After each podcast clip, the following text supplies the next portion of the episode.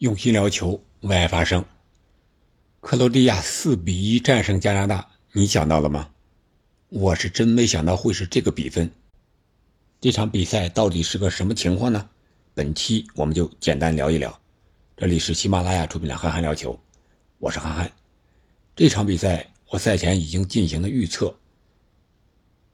我觉得克罗地亚在首场比赛体现出来那种状态。和加拿大那种状态，明显加拿大更有活力、更年轻，而克罗地亚呢是更老道、沉稳。这场比赛看下来，有几个没想到：一是没想到进球来的这么快，还是加拿大首先进了球。因为我们看第二轮的小组赛，许多比赛都是在下半场进球，甚至是六十分钟以后进球。而这场比赛呢，不仅是上半场进球，而且还是开场一分零八秒就进球了，这个是本届世界杯最快的一粒进球，是加拿大打进的，由阿方头球泰山压顶，将比分领先。但是领先之后呢，我们没有想到，克罗地亚还是依然的稳定，这就是他老道的地方。而且还能完成让一追四，不慌不忙，按照自己的节奏在踢，上半场就完成了扳平，甚至是逆转反超。第三十六分钟的时候，科特马里奇接到佩里西奇的一个小直塞，在禁区之内大门得手，将比分给扳平了。这个球是怎么来的呢？是克罗地亚在前场持续的进攻。先是两次界外球，然后又是在加拿大的后场来回的倒脚，让加拿大疲于奔命，因为是一波接一波的进攻啊，最终导致了这个进球。我们可以看到，本场比赛克罗地亚的战术就是：我在后场打反击不行，我速度跟不上，没你快，那我就整体把阵线往前提。所有队员都过了半场之后，然后我再玩传控。本场比赛，加拿大的中场非常好，让这三位啊，科瓦契奇，还有这个莫德里奇，还有布罗佐维奇三个人梳理的就像一张密不透风的网，密而不乱。而这关键点呢，就是莫德里奇。你别看他在防守的时候站位是站在这个四四二的一个右边。中锋的位置，但是他在回撤的时候，突然之间就是回撤组织进攻，然后会突然的带来节奏的变化，利用其他队友的前插创造得分机会。而第二个进球呢，也是是从中场的右边路发起的，然后突然之间就是持球向中路进攻，最后在门前非常冷静的啊将球分给队友，然后。大门得分，这个进球也是体现了克罗地亚一个老道的地方，就是节奏的变化非常明显。而克罗地亚第三个进球呢，是在第六十九分钟的时候，又是佩里西奇在边路传中，然后是克拉马里奇梅开二度。这个球，加拿大防守是盯人不紧呀，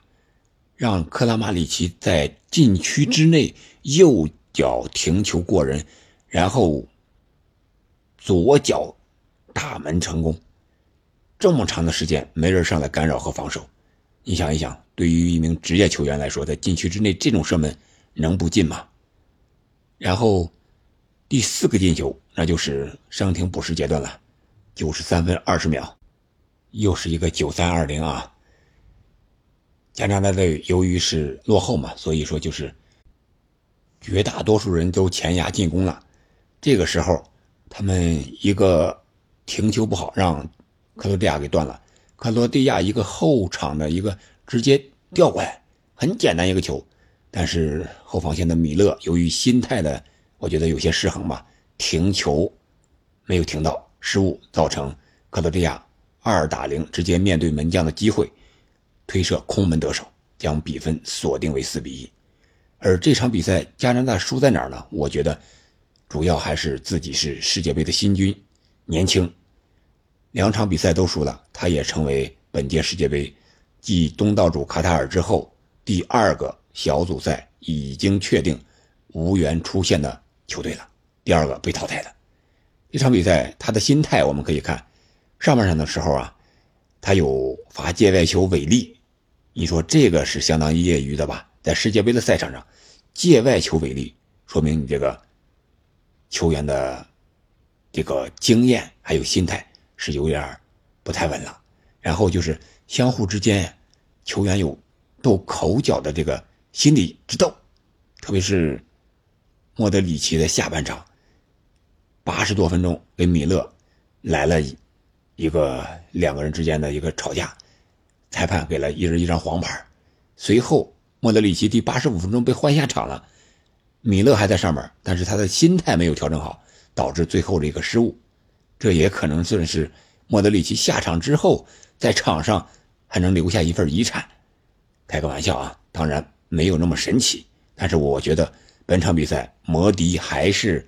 那个摩迪呀。别看他三十七，但是本场比赛克罗地亚把他放在了